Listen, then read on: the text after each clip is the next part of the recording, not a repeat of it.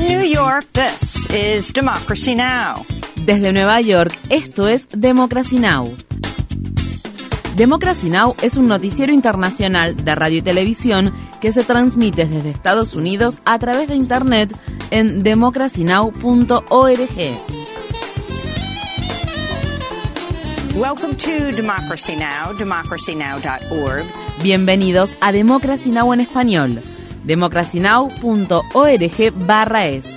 El informativo de Guerra y Paz con Amy Goodman.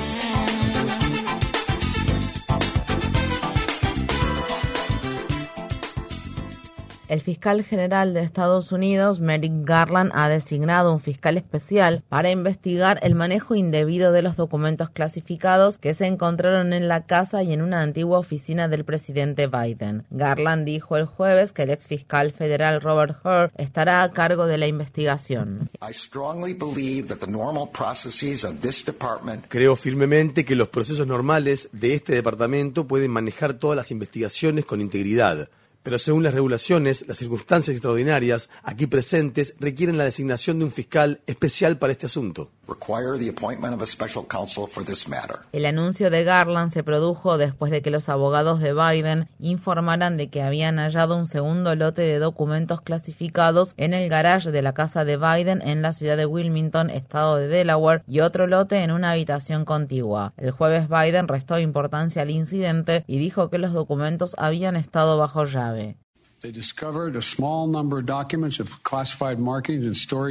Descubrieron una pequeña cantidad de documentos clasificados en áreas de almacenamiento y archivadores en mi casa y en mi biblioteca personal.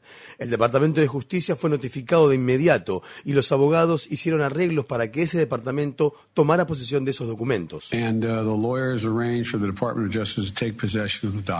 Los republicanos, que forman parte del Comité de Supervisión de la Cámara de Representantes, anunciaron que iniciarán su propia investigación sobre el caso y acusaron a Biden y a los demócratas de medir con una doble vara el manejo indebido por parte del expresidente Trump de los cientos de documentos clasificados que se encontraron en su residencia de Mar-a-Lago en el estado de Florida. En Estados Unidos, los gobernadores de los estados de Alabama y Georgia han declarado el estado de emergencia tras las inclemencias meteorológicas que azotaron el jueves los estados sureños del país y causaron la muerte de al menos siete personas. El Servicio Meteorológico de Estados Unidos informó la ocurrencia de casi tres docenas de tornados, entre ellos uno grande y extremadamente peligroso que causó importantes daños en el centro de la ciudad de Selma, Alabama. En el estado de California, las autoridades emitieron órdenes de evacuación para las zonas bajas del valle del río Salinas, donde las inundaciones amenazan con convertir la península de Monterrey en una isla. Los meteorólogos pronostican más lluvias torrenciales para la próxima semana. Un nuevo estudio concluye que la temperatura de los océanos alcanzó en 2022 el nivel más alto del que se tiene registro, en otra señal clara de que la actividad humana está aumentando la temperatura global. El estudio, publicado en la revista científica Advances in Atmospheric Sciences, halló que los 2.000 metros superiores de los océanos absorbieron alrededor de 10 zetajulios más de energía térmica en 2022, es decir, 100 veces más que la producción anual de energía eléctrica del mundo. El aumento de la temperatura de los océanos está relacionado con olas de calor, sequías, huracanes más potentes y condiciones climáticas extremas como las recientes inundaciones ocurridas en el estado de California. Un nuevo estudio publicado en la revista Science confirma que la empresa petrolera Exxon era plenamente consciente de la incidencia de las emisiones de combustibles fósiles en el aumento de la temperatura global, pero que durante décadas ocultó y tergiversó los datos científicos para maximizar sus ganancias. El informe concluye que Exxon ya en la década de 1970 predijo con una exactitud asombrosa la desastrosa trayectoria del cambio climático que actualmente está causando estragos en todo el mundo. El presidente de Corea del Sur, Yoon Suk Yeol, afirmó que su país podría desarrollar su propio arsenal nuclear o solicitar que militares estadounidenses vuelvan a desplegarse en la península coreana si la amenaza nuclear de Corea del Norte aumenta. Es la primera vez que un líder surcoreano surcoreano plantea esta posibilidad desde que Estados Unidos retiró sus armas nucleares de Corea del Sur en 1991. La coalición Campaña Internacional para la Abolición de las Armas Nucleares respondió. Las sugerencias de rechazar las leyes y normas internacionales acordadas para desarrollar armas nucleares son indignantes y deben ser condenadas por la comunidad internacional. Agregar más armas nucleares a una región en la que ya hay tensiones es como echar aceite al fuego. El presidente de Estados Unidos, Joe Biden, recibirá este viernes en la Casa Blanca al primer ministro de Japón, Fumio Kishida, en un momento en que ambos países están reforzando su cooperación militar para contrarrestar el poder de China. En medio de las crecientes tensiones generadas en la región, Japón cambió recientemente su política pacifista de larga data y reforzó sus capacidades militares, entre ellas la ampliación de una base militar situada cerca de Taiwán. China volvió a advertir esta semana contra la injerencia internacional en el tema de la independencia de Taiwán. En Estados Unidos, el Departamento de Policía de la ciudad de Los Ángeles ha hecho público un video que muestra el violento arresto de Keenan Anderson, un padre de familia y maestro de escuela negro de 31 años que murió el 3 de enero pocas horas después de ser detenido por la policía. El video muestra cómo los agentes derriban a Anderson contra el suelo en el medio de un cruce mientras este suplica por su vida y exclama me están tratando como a George Floyd.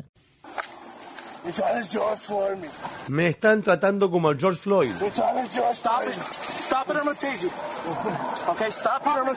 Deténgase o le disparo con la pistola eléctrica. Stop it or I'm gonna tase you. Stop resisting. Please stop resisting. Please.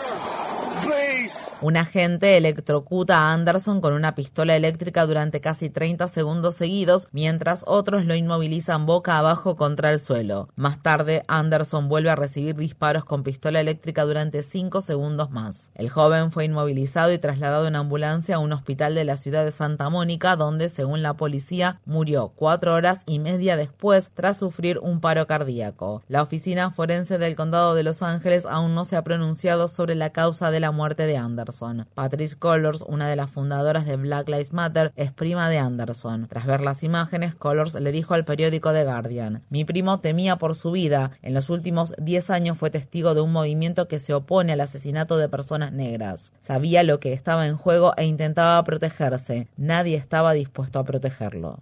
Las Naciones Unidas advierten de que la política migratoria basada en el título 42 del Código de Regulaciones Federales de Estados Unidos, que se inició durante la pandemia, corre el riesgo de socavar el derecho internacional humanitario y las leyes y protecciones internacionales en materia de refugiados. La política amparada por el título 42 se ha utilizado para impedir que más de dos millones de personas que han llegado durante este tiempo a la frontera entre Estados Unidos y México soliciten asilo. De acuerdo con una ampliación de esa política, el gobierno de Biden anunció la semana pasada que también comenzará a expulsar a México a solicitantes de asilo haitianos, cubanos y nicaragüenses. El alto comisionado de las Naciones Unidas para los Derechos Humanos, Volker Turk, declaró en un comunicado: El derecho a solicitar asilo es un derecho humano con independencia del origen de la persona, de su estatus migratorio o de cómo haya llegado a una frontera internacional. Estas medidas parecen estar en contradicción con la prohibición de la expulsión colectiva y el principio de no devolución.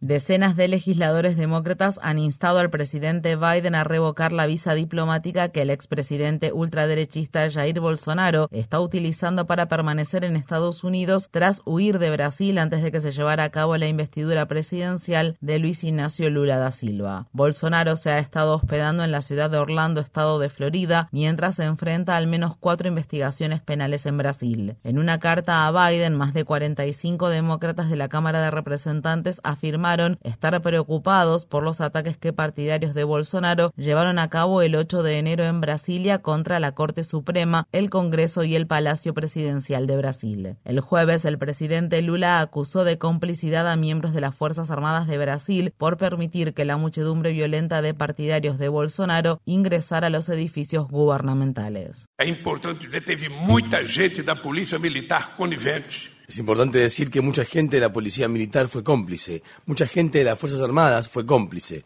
Estoy convencido de que la puerta del Palacio de Planalto se abrió para que la gente pudiera entrar porque no vi ninguna puerta forzada.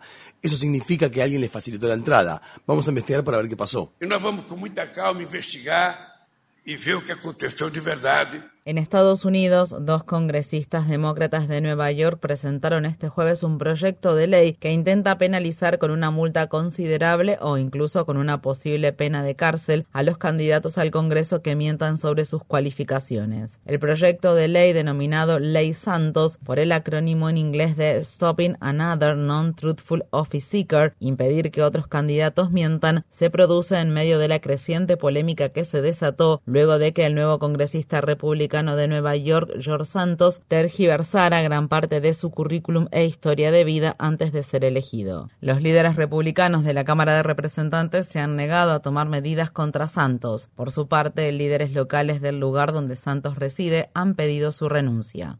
En su primer día en el cargo, la nueva gobernadora del estado de Arkansas, Sarah Huckabee Sanders, firmó una orden ejecutiva esta semana que prohíbe el uso del término Latinex en las comunicaciones oficiales del estado. Latinex es un término de género no binario que mucha gente prefiere usar en lugar de latinos o latinas por ser un descriptor más inclusivo. La farmacéutica moderna ha sido objeto de duras críticas después de anunciar su plan de cuadruplicar o quintuplicar el costo de su vacuna contra la COVID-19 una vez que ésta esté disponible en el mercado comercial. El gobierno de Estados Unidos paga actualmente alrededor de 26 dólares por dosis. El senador Bernie Sanders criticó la medida durante una entrevista que brindó a la cadena de noticias CNN esta semana.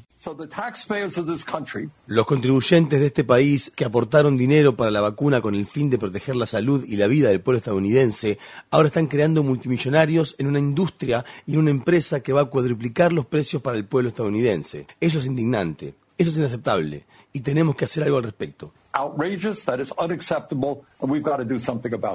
La Organización Mundial de la Salud declaró que el peor brote de ébola en Uganda en más de dos décadas ha terminado. El brote, que duró cuatro meses, causó la muerte de al menos 55 personas, incluidos al menos seis trabajadores de la salud. Estas fueron las palabras expresadas por el doctor Jonas Teigen, representante de la OMS en Uganda. This success is not only of Uganda. Este éxito no es solo de Uganda, es un éxito mundial y la comunidad sanitaria mundial aprenderá y seguirá el ejemplo de Uganda para que el ébola no sea tan aterrador y devastador como solíamos conocerlo.